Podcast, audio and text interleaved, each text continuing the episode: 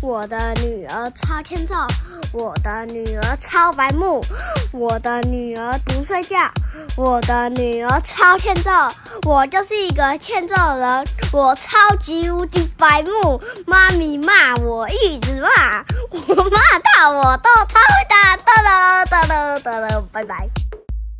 欢迎收听阿雄电台 EP 一百零三集《和尚挑水你还没介绍》，我你是是啊谁？阿雄。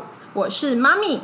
好，废话不多说，今天内容有点多，我们就赶快来进入故事吧，好吗？好，有两座寺庙，分别在山的两边。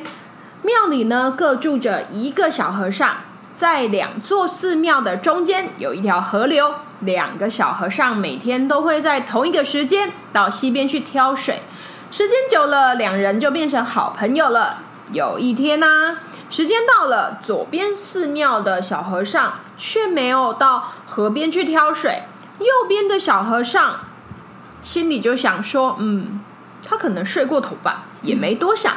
第二天、第三天、第四天、第五天、第六天，过了一个月都没有看到左边寺庙的小和尚。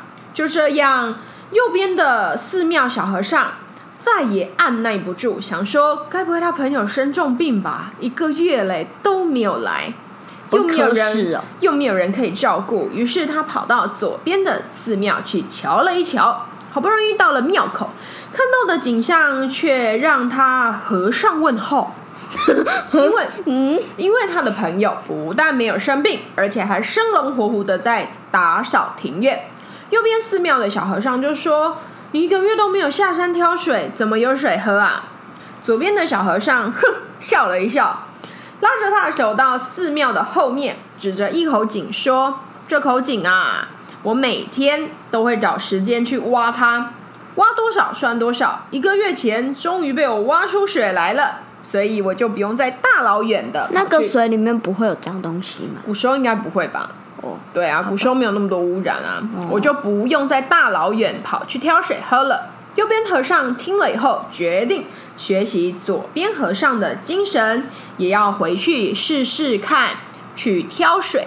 好，在这个时候呢，妈咪来问你一下哦，看你有没有认真听。好，小溪在哪里呢？小溪在小溪在山底下，哪那不山山脚下讲错了。的两个庙的中间，对吧？。对，那哪一个和尚没有去挑水啊？左边左边寺庙的和哦、尚，对，那右边的和尚等了左边和尚多久？一个。月好，那如果要想一个成语来形容这个事情，你你想到什么？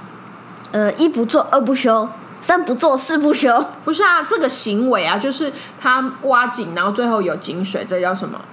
一鸣惊人，你不要就只是讲一鸣惊人了不了。然是什么？聚沙成塔，铁杵磨成针啊。哦，贴出磨成针，嗯，对，聚沙成塔是什么？没错。我没有听过。聚沙就是沙子，沙子慢慢的聚集，聚集，最后就会变成一座尖塔、啊哦，嗯，所以呢，相似的成语就是像他这个行为，相似的成语就有什么？有积少成多、众志成城，铁杵磨成针，对，然后还有滴水穿石。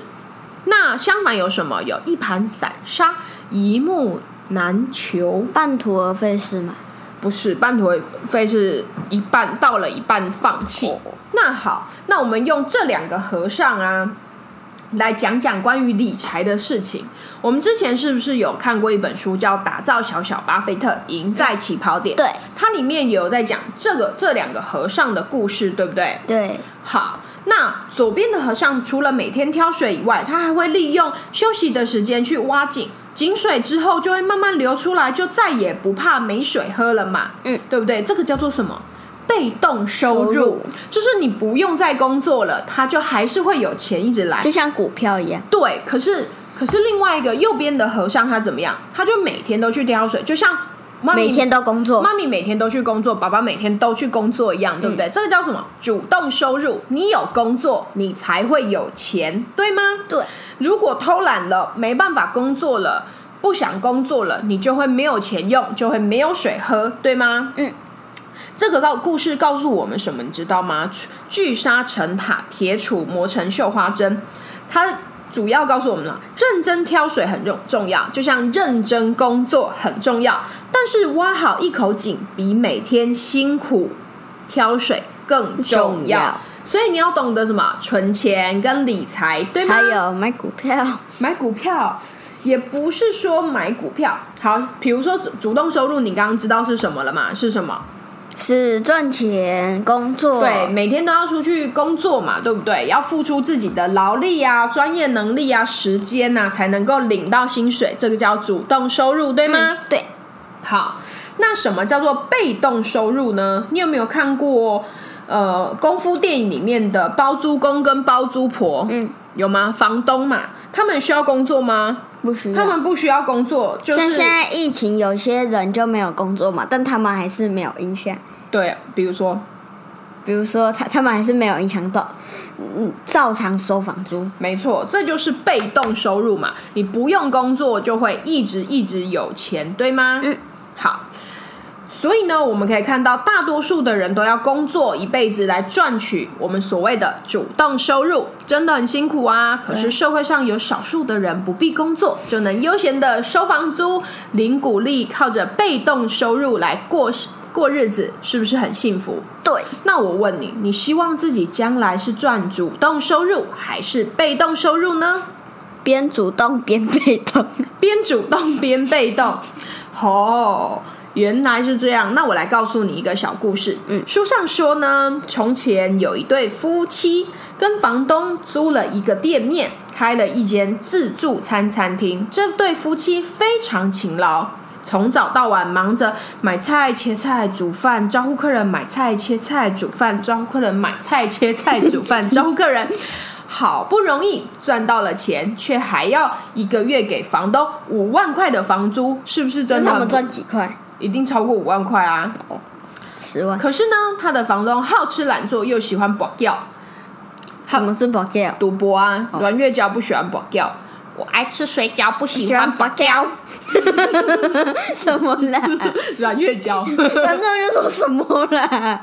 常常呢跟这对夫妻去借钱，于是这对夫妻就利用了这个机机会，拿借出去的钱，慢慢的跟房东买这个店面。二十年以后，这个店面终于变成这个夫妻的。然后这对夫妻年纪也大了，没有体力经营自助餐餐厅啦，于是就把店面租出去，靠着哦收房租、就可以快乐退休，再也不用工作了，太对棒吗？这对夫妻是不是就像左边的和尚一样，一开始努力的赚取主动收入，然后利用主动收入买下店面，帮自己创造房租这个被动收入？一旦被动收入已经超过了主动收入，就是你工作得来的薪水。从此以后，你就可以把工作开除，再也不用辛苦的工作赚钱，你的人生就自由了。这个故事告诉我们，人的一生除了要认真工作赚钱以外，更要努力的帮自己创造被动收入那。是不是就是我刚刚讲的？没错，例如你就边买主几动边被动。没错，边主动边被动，你这个想法就是对的。例如买进店面，当房东、当包租公、包租婆，或是投资股票，或是你想要投资一些。想要投资什么就投资什么，但是不要被骗就好了。对最近有很多人就是诈骗对诈骗，然后被骗到缅甸活体割器官，你知道吗？哎呦喂听起来就很可怖，很可 怖。但我但我这不是儿童最适宜的频道吗？怎么会讲这然个？后缅被被抓去缅甸割器官，啊小朋友要了解一下时事啊，不然被抓去缅甸哎割器官怎么办？那就五一。对，好，他说什么？当你的房租或是你的股利收入超过你的生活支出的时候，这就是所谓的财富自由了。希望我们未来都可以财富自由。